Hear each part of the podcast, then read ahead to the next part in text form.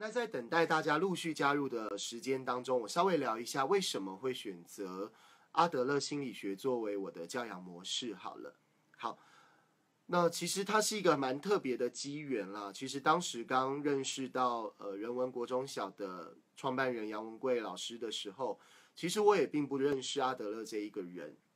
那呃杨文贵老师呢，他就跟我介绍了很多所谓学龄前的。教养的模式，那我们谈的就跟现在整个整理的是一样的。第一个是温和坚定的态度，那第二个是要陪伴孩子去面对自然结果或者是合理的结果。哈，那当时就光是执行要落实这两句，其实就花了大概快一年的时间。真的要我坚定的时候可以很坚定，要我温和的时候可以很温和。可是要我坚定啊，同时要温和哦，真的是当当时让我这个伤透了脑筋哈。真的是百思不得其解。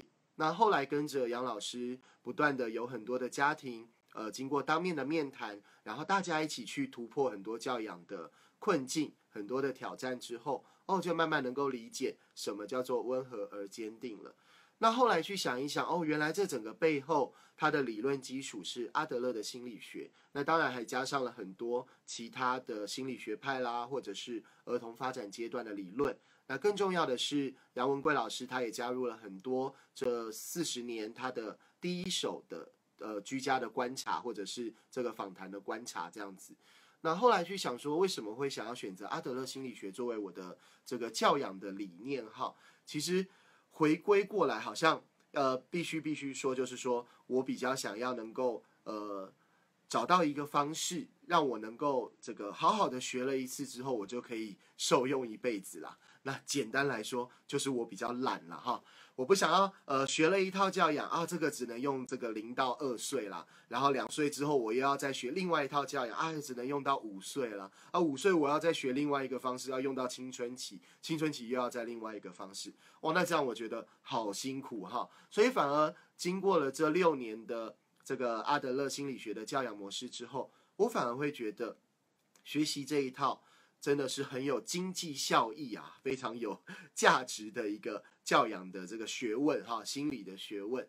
因为学了阿德勒的心理学之后呢，其实它让我受用无穷了。除了亲子的关系之外呢，更重要的夫妻关系啦，或者我们在这个职场的呃同事的关系也好，或者我们在创业的这种公司跟员工之间的关系也好，它都已经得到大幅的改善。那为什么会有这样的改变？其实就跟阿德勒所谈的，就是所有的烦恼都来自于人际关系。好，所有的烦恼都是人际关系的烦恼。其实它是有相同的概念。其实我们跟孩子就是人际关系嘛。好，少从我们这个父子两个人、母子两个人，再来到这个家庭，可能有三个人、四个人，再加上了阿公阿妈、爷爷奶奶，可能会有到五个人、六个人之类的哈。那他在处理的其实都是人际关系。所以我就发现了，哎呀，原来这样的呃心理学啊，它可以让我从零岁哈小孩零岁开始，哎，一直到我自己这个三四十岁，我都可以很受用在所有的这个呃生活当中，因为生活当中就会遇到各式各样不同的人嘛，所以我要面对的其实就是各式各样不同的人际关系。哇，那这一个教养模式，这一个心理学真的是太棒了哈。这个让我非常受用哈！我当我花了一年、花了两年的时间，真的去熟悉了整个心理学的背景，然后可以落实在我的居家生活、落实在我的个人生活之后，哇，那真的是呃如鱼得水哈！真的会觉得非常海阔天空了。那可是，在这一年、在这两年的过程当中，的确会比较辛苦，有可能你会面临到孩子的我们讲的排毒期，好，因为过去他被我们所威权所打压着。就很像一颗皮球，我们把它压到底了之后，现在我们忽然放手啊，这颗球会怎么样？当然会弹起来嘛！啊，我们压得越重，这颗球就弹得越高哈。然后这时候旁边可能还会有一个人冷言冷语的就说啊，就跟你说把它压着吧，啊，谁叫你要放手啊，对不对哈？可能都会有这样子的呃周遭的呃泼冷水的人在我们的身边。不过思考一下，昨天我们有讲了，思考一下自己的教养目标到底是什么呢？如果从阿德勒心理学的角度，他是鼓励孩子迈向自立，自己可以照顾好自己，自己可以为自己负责之外，更重要的是他能够共好，也就是和社会能够和谐的相处。他并不是要听从社会一切的规则，可是他也不是要违反社会一切的规则，而是要能够跟整个的社会找到一个平衡的互动的，甚至能够产生贡献的价值的这种共好的互动。好，那如果你的教养的方向，你的教养的目标跟我一样，跟阿德勒心理学所谈的一样，自立还有共好，那我们真的要花一点时间来学习阿德勒这个心理学。还有他要怎么运用在我们的教养上面，运用在我们的家庭生活、夫妻关系，甚至婆媳关系，还有更重要的是你和你自己的关系。好，我们很多人都呃没有花时间去处理自己跟自己的关系，哈，也就是我们讲的，我们通常都不够悦纳自己。所以在我们的呃展富的团队当中，我们的悠悠团还有自学团。每一天呢，家长都有回家作业，哈，很妙哈。孩子没有回家作业，可是家长有。每天他要做的居家记录是：第一个就是今天我很棒的事情。好，我们要先能够肯定自己，要能够鼓励自己，然后慢慢的，而我们就能够悦纳自己了。而这个部分是我们最弱的，我们的教养、我们的教育历程都没有告诉我，原来我自己是还蛮不错的哦，原来我自己是值得被肯定的，值得被鼓励的。那我们没有办法再期待我们去找以前的老师来鼓励我们吗？不可能哈。我们回头去找我们的爸妈来鼓励我们吗？好，那他可能想说，哎，这个你都长大了，怎么还要讲这些好肉麻，对不对？好，那怎么办呢？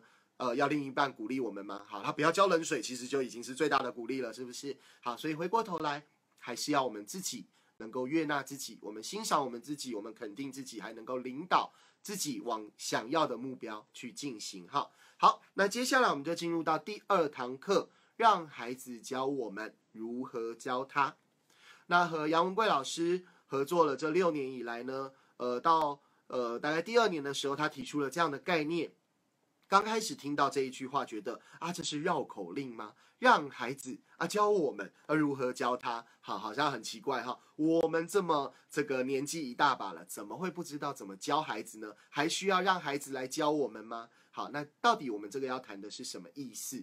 大家可以从呃书中的四个章节大概可以做一个了解哈。第一个部分我们要谈的就是说，呃，传统都说老大照书养，老二照猪养嘛哈。呃，可是当时的我们有有了老二粉圆之后，其实我们不太想要照猪养啦。那可是我们好像也没有像当时在带老大那么热情哈。我们还去呃翻了那么多书，反而那个时候因为老大绿豆这个即将要进入两岁了哈。呃，当时我们不知道原来两岁会有所谓的叛逆期啊。好。那听说现在已经很多父母都了解说，哦，原来叛逆不是等到青春期啊，在一岁半，在两岁左右，从孩子说第一次的我不要，好，那就正式宣告孩子进入他的叛逆期啦。好，不过我们都希望能够用一个呃比较正向、比较舒服的词来形容同样的状况啦。因为我们如果说是叛逆期，我们就觉得这个孩子很难搞啊，很烦呐，好，我们很不想理他，因为他太叛逆了啊。可是换个角度。孩子在面临的其实是他人生的第一个自主的时期。好，为什么在一岁半、在两岁会进入到这种自主的时期呢？原因就在于说，你想想看哦，孩子在一岁半之前，好，或者刚出生之后，想爬不能爬，想翻身还不能翻身，对不对？那慢慢的可以翻身了，可以爬了，可以走了，甚至到后面可以跑、可以跳，好，可以攀爬了之类的。孩子对于他的生理，对于他的身体掌握度越来越高。所以对孩子来说，他就想要有更多的探索了，也就是第一个阶段的孩子的生理成熟了。那孩子的生理成熟之后，他就想要为自己的身体开始做决定，开始能够尝试一些挑战。那这个时候，大部分的大人也就会开始说：这个不行，那个不可以，这样不安全，这样很危险。好，我们就会有很多的限制，很多的禁止。那这样偏偏呢，和孩子的这个天性，他想要有能力、想要探索的天性背道而驰。那这个时候，当然就会招致，好，好像我们跟孩子要开始战争一样了。这个孩子要往前冲，啊，我们要挡住小孩。那这样不就很像这个敌军要攻破我们的城门一样吗？那人类就是这样喽，尤其是孩子哈，他天生的这种想要成长、想要探索、想要长大。呃，想要让他的身体更完整的这样的能力呢，其实他很难被阻挡的。呃，我不知道有没有这样的实验，不过如果有，他也太残忍了哈。就是如果当有一个孩子想要爬的时候，周围的大人都不准他爬，都把他重新的抓回去哈，要他躺好这样子。想要走的时候都不准他走，都把他压下去哈。应该不会有这样的实验。可是你会发现，其实孩子他没有办法呃接受这样的阻挡，他想尽一切的可能，就会让他的生理得到舒展，得到呃发展，得到满足。所以这个是我们人类最自然的发展需求。可惜的是，往往到了一岁半，到了两岁，反而孩子得到的都是来自于我们大人这边的限制跟禁止。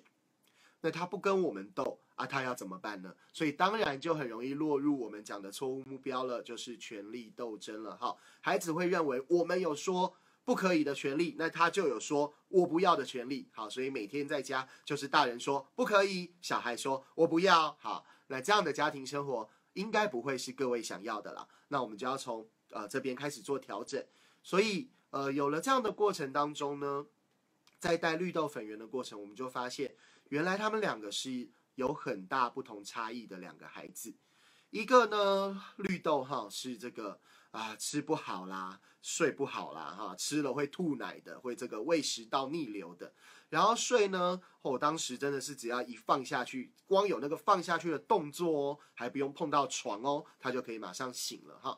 所以在书中我有说，当时的我还买了一个很软的背巾哈，还很不好意思哈，在当时没有这么流行，对不对？奶爸非常的少，还把绿豆都挂在身上啊，当然不敢出门了哈，就在家里面。不过就练就一身可以背着婴儿做家事的好功夫。那到外面呢，我就还有这个呃，买了一个这个硬式的背架哈，还可以把绿豆背出去哈，上山下海都有。所以我们就发现啊，这个绿豆真的是所谓高需求的宝宝哈，各种的呃需求都需要得到及时的满足。所以在第二篇我写到说，到底要亲密育儿还是要百岁医师啊？这个其实也要回归到孩子的需求、孩子的发展来看。为什么会这么说呢？其实当时我们第一个绿豆出生的时候，我们其实只有接触到亲密育儿，那我们就觉得好，呃，我跟我太太就决定，那我们要用亲密育儿的方式来带小孩。哦，那的确很累哈，周围的大人也说你这样会不会太辛苦啦？一直把它背在身上，你自己也吃不好睡不好，然后什么时间也都没有了哈。那可是当时就觉得，嗯，既然我们决定要这么做，我们也认同。这样的教养方式可以带给孩子的发展，所以我们就决定这么做了。可是等到绿豆大概一岁多的时候，有朋友跟我们说：“哎，你们知道这个？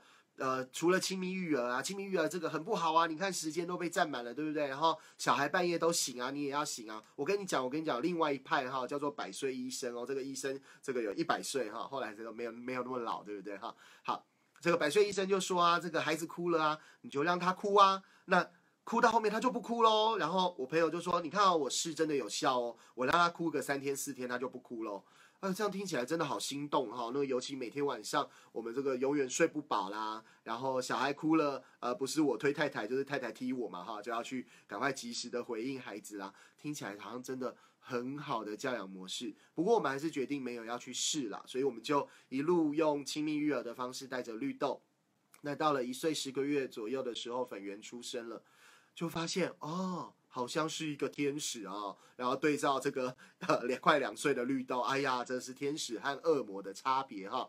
这个粉圆呢，哎呀，吃饱睡，睡饱吃啊哈，无时无刻哈吃饱了之后放哪里都睡得好安稳啊哈。像我们昨天去餐厅吃饭，就看到有一个小婴儿，哇，在好吵的餐厅，就在这个椅子上睡得超好的。当时的绿豆，呃，当时的绿豆是不可能做到这件事的哈。可是粉圆它就是这样，甚至呢，我们还有录到蛮多的影片啦。等到粉圆一岁的时候，他的午餐呢，因为我们早上有去公园玩啦，等到回到家吃了午餐，他就边吃啊边睡觉哈，所以还没有吃完他就已经在午睡了。可是绿豆呢，怎么哄，怎么骗啊，怎么呃骂他哈？那时候还没有悠悠哦哈，那时候还没有。学会阿德勒的教养哦，所以什么各种奇形怪状的招数我都用过哈，啊都没有用，怎么压就是压不动。所以回过头来我来想，如果今天呃我没有绿豆这个孩子，我只有粉圆这个孩子，然后我接触到是百岁医生，我会不会觉得很有用？一定会嘛，哈，因为觉得你看我照的这一套教养模式，我的孩子吃饱睡，睡饱吃，半夜都不会哭，一觉到天亮多好，这一个教养多有用。可是回过头来我就发现。原来不是教养有用，是孩子他的天性，好，他的性格或者他的生活作息，他刚好就是这样，是一个低需求的孩子。所以回过头来，我们必须先了解我们自己孩子的特质。那当然有人说，哦，那你们在谈的是先天气质吗？其实整个阿德勒的教养，或者我们在展复在谈的，我们并不会太强调所谓的先天气质。为什么呢？因为谈到先天，好像他就被注定了，他就不能改变，好像这个人他一辈子就只能这样发展了。可是事实上真的是如此吗？其实不见得哦。小时候很爱哭的小孩，他一辈子就爱哭吗？不见得哦。那小时候胖的小孩，一辈子就胖吗？哈，那在我身上当然是这样了。可是其他小孩可能也不见得喽。哈，好，所以回过头来呢，其实我们要去了解的是孩子他的真实需求。如果今天你的孩子是一个高需求的孩子，他会很需要周围的大人能够及时的回应给他，能够给予他他所需要的照顾。所以在这本书里面，我也有写到说，所以孩子哭了就要抱吗？好，其实我们并没有告诉大家，孩子哭了一定要抱，或孩子哭了一定不抱。我们其实希望大家也是去了解孩子哭的背后，他的需求是什么。我们回想看看哦，孩子在一岁之前，他没有任何的语言能力，他唯一要和外界产生沟通、产生连接的方式就是什么？就是哭而已。那这是他唯一的语言，他想要这个 伸手啊！我们在新书分享会的时候，这个粉圆就说：“那怎么办呢？那就把东西丢到地上啊！”大人就知道说他在叫我们啦。我就说：“哇，一个婴儿他连要把东西丢到地上的能力都没有，他只能无助的躺在那边哭。所以原则上，在一岁之前，在孩子还不会走之前，不会说话之前，其实大人要能够理解孩子哭声背后所代表的他的需求是什么。”有可能他是需要人抱，那这时候你要不要抱？那当然需要抱啦。可是有可能他没有要抱，因为他的尿布湿了，你把他抱起来只会让他的屁股更不舒服，因为我们把他的尿布挤在他的屁股上，对不对？所以要回头去判别他的哭声所代表的含义。在那个时候，我自己在带绿豆的时候，我给自己一个功课，我希望能够辨别他不同哭声所代表的意义。所以我还列了一个记录表，我做了一个记录表，然后挂在这个呃房间的门上。好，孩子这次哭，然后我就开始猜测喽。这个声音听起来哈，应该是肚子饿了。好，那我就试着拿这个内内要喂他喝，哎，结果不喝。好，那这个就打叉，哭声不是。肚子饿了，那是不是尿不湿了呢？好，来看一下是不是尿不湿了。哦，看起来尿布还很干。好，打叉，这哭声不是。哦，那看起来可能是想要我抱喽，想要跟我玩喽。哎，一抱起来，真的哎，孩子就跟我笑了哈，就开始跟我玩的很愉快了。哦，那我大概就知道，那我记一下这个哭声哈，代表是他想要跟我玩。那就大概去分辨一下。其实真的后来有感觉到，好像孩子每一次的哭声，它所代表的含义都不同。那甚至我还开始做一个时间表，嗯。大概多久哈？先去统计嘛，对不对？大概多久呢？孩子的尿布会湿。好，我就不要等到孩子用哭的方式啦，可能大概三个小时、四个小时，我就去看一下他的尿布啦。好像那个时候我也不太记得了哈，好像两个小时就要看一次，是不是？反正尿布就湿了，我就提前帮他换，他都不用哭了。所以后来呢，他的哭声就没有尿布湿了这一件事。为什么？因为他的需求得到满足了哈。所以我觉得回过头来，我们不要太害怕。这个一岁以下的孩子哭，因为哭是他唯一的语言，他唯一要跟外界沟通，唯一能够用的就是哭声了。那我们要及时的给予他回应。可是换个角度想，如果一岁以下的孩子哭，周围的人都没有给予他回应，那如果你自己是孩子，你觉得周围的人对你的感觉是怎么样？哎呀，好像你就会有生命危险了，你就没有人要照顾你了。其实你很容易的就会失去了对外界。外面世界还有外人的信任感，那这的确有可能根深蒂固的会累积在孩子的心中哈，所以我们觉得呃，不见得有所谓的先天气质，我们在谈的是早期的后天。其实从胚胎开始成型，在妈妈的肚子里开始成型之后呢，孩子就受到妈妈的身体的影响。如果这个妈妈她是很呃营养均衡、作息正常、没有什么压力的。那基本上这个孩子或许在他的发展过程当中就会比较顺畅一些，可是如果妈妈在这一段怀孕的过程压力好大哦，饮食不正常，然后每天要熬夜，呃，可能还要抽烟喝酒之类的，他有可能相对的就影响到这个胚胎的发展。那出生之后，这个孩子的确就有可能会有不一样的发展。那到底有没有办法改变？从教育的角度，我们认为每一个人都是可以改变的。当然，关键就是他要不要改变啦。如果人不能改变，那其实我们现在也就不需要花时间在这边直播上课了。我们也不需要让孩子上学了，因为人无法改变，对不对？所以，如果从教育跟教养的角度，其实我们是认为人可以改变的。而且从我们自己的身上，我可以从一个会打骂小孩的爸爸，到现在我可以不打不骂，可是我也不会让孩子爬到我头上，可以达到一个真正的平等和尊重。所以，我觉得人是可以改变的。那你觉得是不是这样呢？好，所以照书养、照猪养，不如要照你的孩子养。要先去了解你的孩子，他的需求是什么，现阶段的他是怎么样子，我们能不能够去接受？我常常举一个例子，在我们的父母学堂的课程当中啊，常常会有这个大家在闲聊的过程，就会讲到说：“哎呀，我真的我的小孩啊，让我好头大哈，他这个活泼好动啊，这个所有的长辈啊、老师都被他气疯了哈。”可是另外的家长就说：“哎呀，我好羡慕你的小孩哦，他这么的活泼，我的小孩太文静了啦，这个到任何场合都躲到我背后，一句话都不讲。”好，也有家长说：“哦，我好羡慕你的小孩哦，吃饭吃得好快哦。”然后这个妈妈就说：“哪有？啊，我才羡慕你的小孩吃饭这个细嚼慢咽哈，才不会噎到，有没有？”其实你会发现在台湾的父母，甚至整个华人的父母，我们很容易去羡慕别人，然后很容易去否定自己的小孩。甚至呢，有别人要称赞我们的小孩，我们还会说：“哎，没有啦，没有啦，他才没有你说的那么好嘞，他昨天才怎样怎样怎样做了什么坏事，有没有？”我们还要在孩子面前，好，还要再否定他，哈，不承认别人对他的鼓励跟肯定，这好像已经是我们过去的文化了。那。文化一定要有人改变，它才会改变嘛，对不对？所以我很鼓励在我们线上的，虽然我们现在人数少少的哈，跟其他的这个呃教养的作家相比，我们人数还很少。不过没关系，我们就从我们这个几个人开始，那我们慢慢的去影响周围的人，能够去改变这种，呃，好像认为是谦虚，可是实际上却是过度的自卑的一种文化。我们反而要很有自信，能够接受别人的赞美，能够接受别人的肯定。所以，像我们自己展父在做教师培训的时候啊，我们也会回馈嘛，给伙伴一些呃，我们觉得你很厉害的地方，你今天做的很棒的一些事情。好，那伙伴不用去多说，不要说什么，哎呀哪有，哎呀不好意思啊，我才没有什么，都不能这样说。你要说，哎呀谢谢你告诉我哈。所以，接受接纳别人给你的鼓励跟赞美，这是很重要的一件事。好，所以除了第一篇我们谈的就是照书养还是照猪养，那我们告诉大家，你要照你的孩子养。第二篇我们谈到了是，到底要亲密育儿还是要百岁医生？那我刚才有说了，其实回过头来，你要认识你的孩子。如果他是一个需求很高，如果他是一个需要被你照顾的，你必须去理解他的哭声背后的含义，而不是就放着他哭。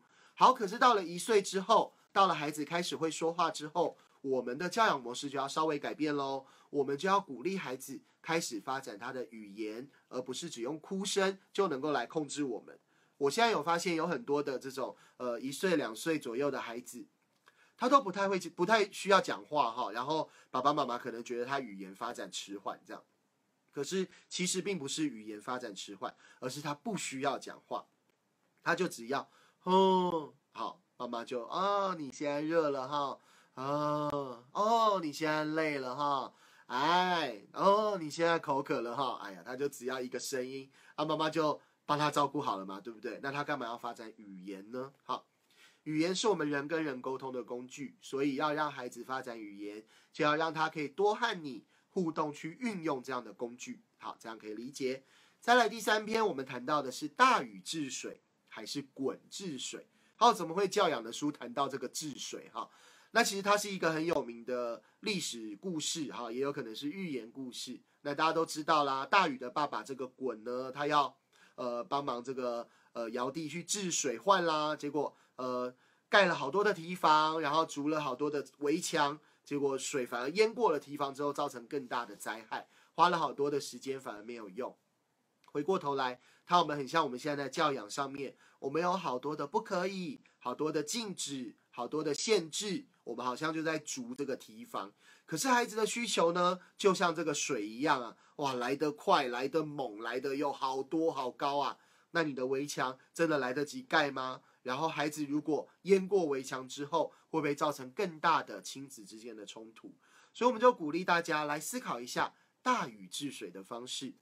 大禹治水跟他爸爸正好相反的方式，他不是去筑围墙，他先去了解这个水的走势，这些河流呢，它是怎么流动的。它会怎么泛滥呢？那有没有什么样的地形可以去疏通它，可以去疏导它？所以你会发现，跟我们刚才讲的一样喽。他是去观察这些水，好让这些河流啊，教他如何去整治这些河川，对不对？那我们在谈的是，我们去观察孩子，然后让孩子教我们，哎，该怎么去教他？啊，我们没有要整治孩子哈，孩子不是河川这样子。可是随着你了解孩子的兴趣、孩子的需求、孩子的发展。你就能够顺势而为，好，简单来讲就是顺着毛来摸嘛，对不对？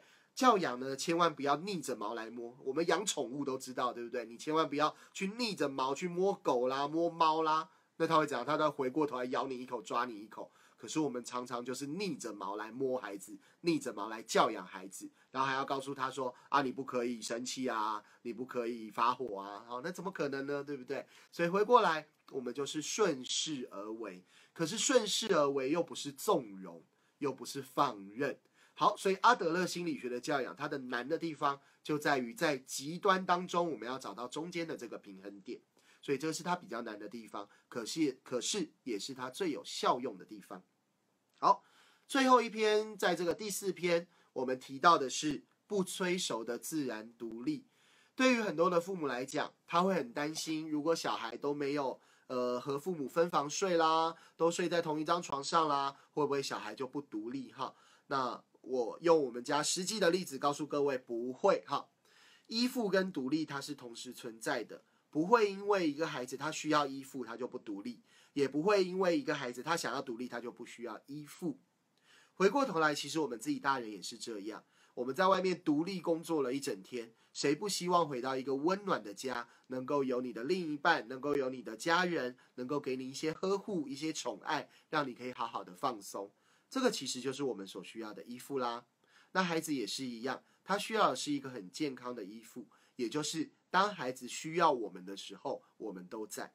好，所以这里就谈到了一句，又是一个呃，好像看起来很矛盾的一段话，叫做。亦步亦趋的放心放手，哎，亦步亦趋啊，不就要跟得紧紧的啊？放心放手啊，不就要放得远远的啊？怎么会亦步亦趋的放心放手呢？好，简单来讲，我举一个画面，大家就可以想到了哈。有一个孩子呢，他说：“嗯，爸爸，我要尝试一下，我要从这个高高的石头往下跳。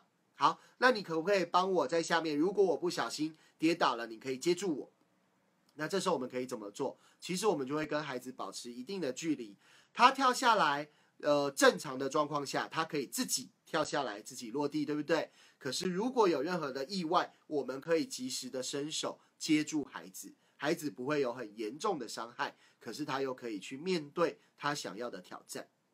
这样的概念其实就是亦步亦趋的放心放手，也就是我们和孩子要保持一定的距离。可是这个距离又要让孩子知道我们随时都在，好微妙的哲学。可是这就是阿德勒心理学，除了在谈亲子教养之外，在所有的人际关系也都一体适用。